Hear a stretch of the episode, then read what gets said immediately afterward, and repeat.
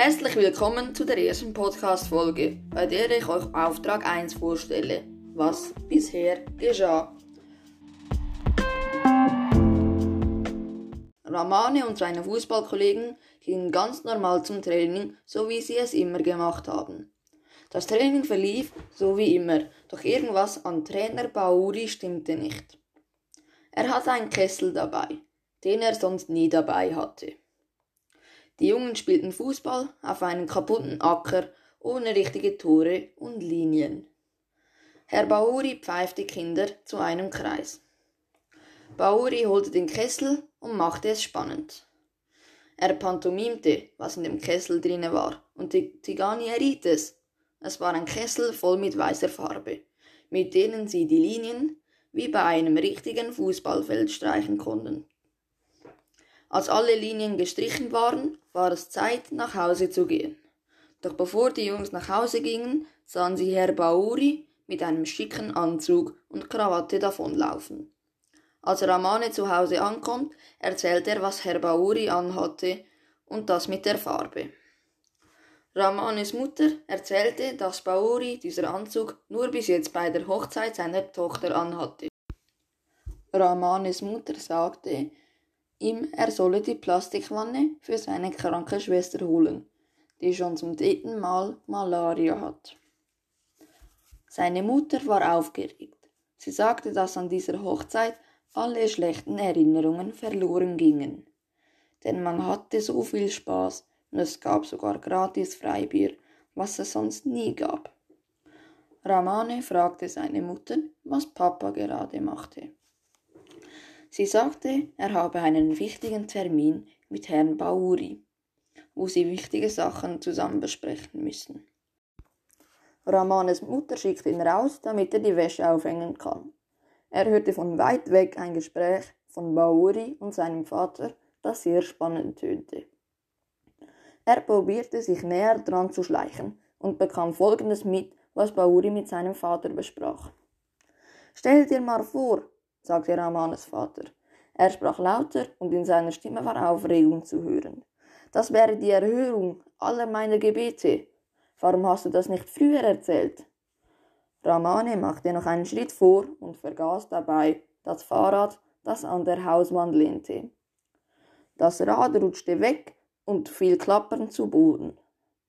Ramanes Vater und Bauri drehten sich um und Ramanes Vater schickte ihn mit aggressiver Stimme ins Haus zurück. Ramane fragte sich, was es mit diesem Gespräch auf sich hatte. Bekommt er die Chance, sein fußballerisches Können zu zeigen? Vielen Dank fürs Zuhören.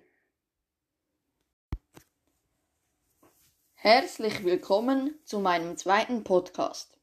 Ich bearbeite den Auftrag Vermutungen anstellen weil es passend zum ersten Podcast passt und so wiederum muss ich keine vorherig passierte Story erklären.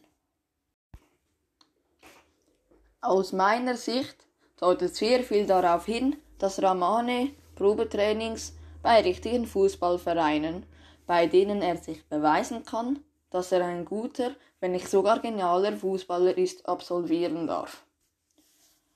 Ich glaube, dass das Gespräch zwischen Ramanes Vater und Herr Bauri wegweisend für die Zukunft ist.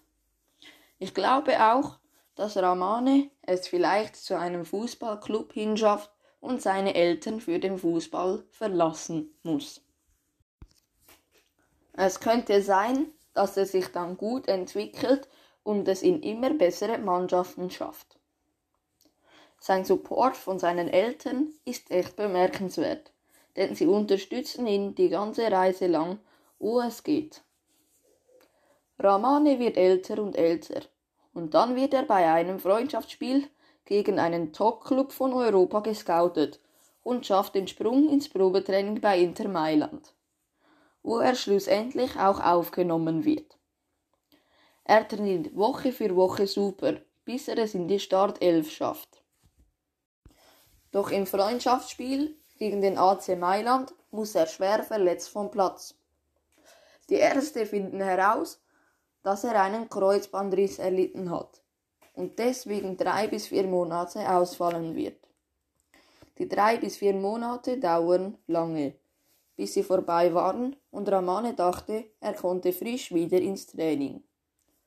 Doch beim Schlussuntersuch diagnostizieren sie eine schlimme Verletzung im Knie, mit der er nie wieder im Profibereich Fußball spielen konnte. Dies ist eine sehr emotionale Nachricht für ihn, denn er hoffte, dass er es bis ganz oben schaffen wird, damit er mit all den Profis zusammenspielen kann.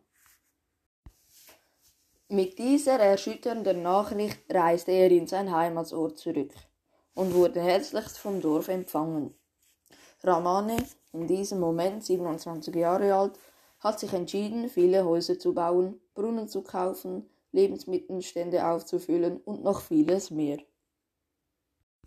Ramane spendete viel von seinem verdienten Geld bei den Topclubs an arme Dörfer und auch an Dörfer, damit sie Fußballunterkünfte bauen konnten, damit noch mehr Talente gesichtet werden konnten.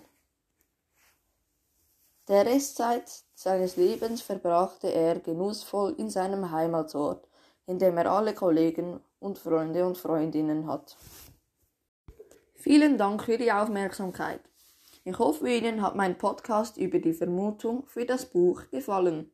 Und ich freue mich aufs nächste Mal, wenn ich Ihnen meinen nächsten Podcast vorstellen darf.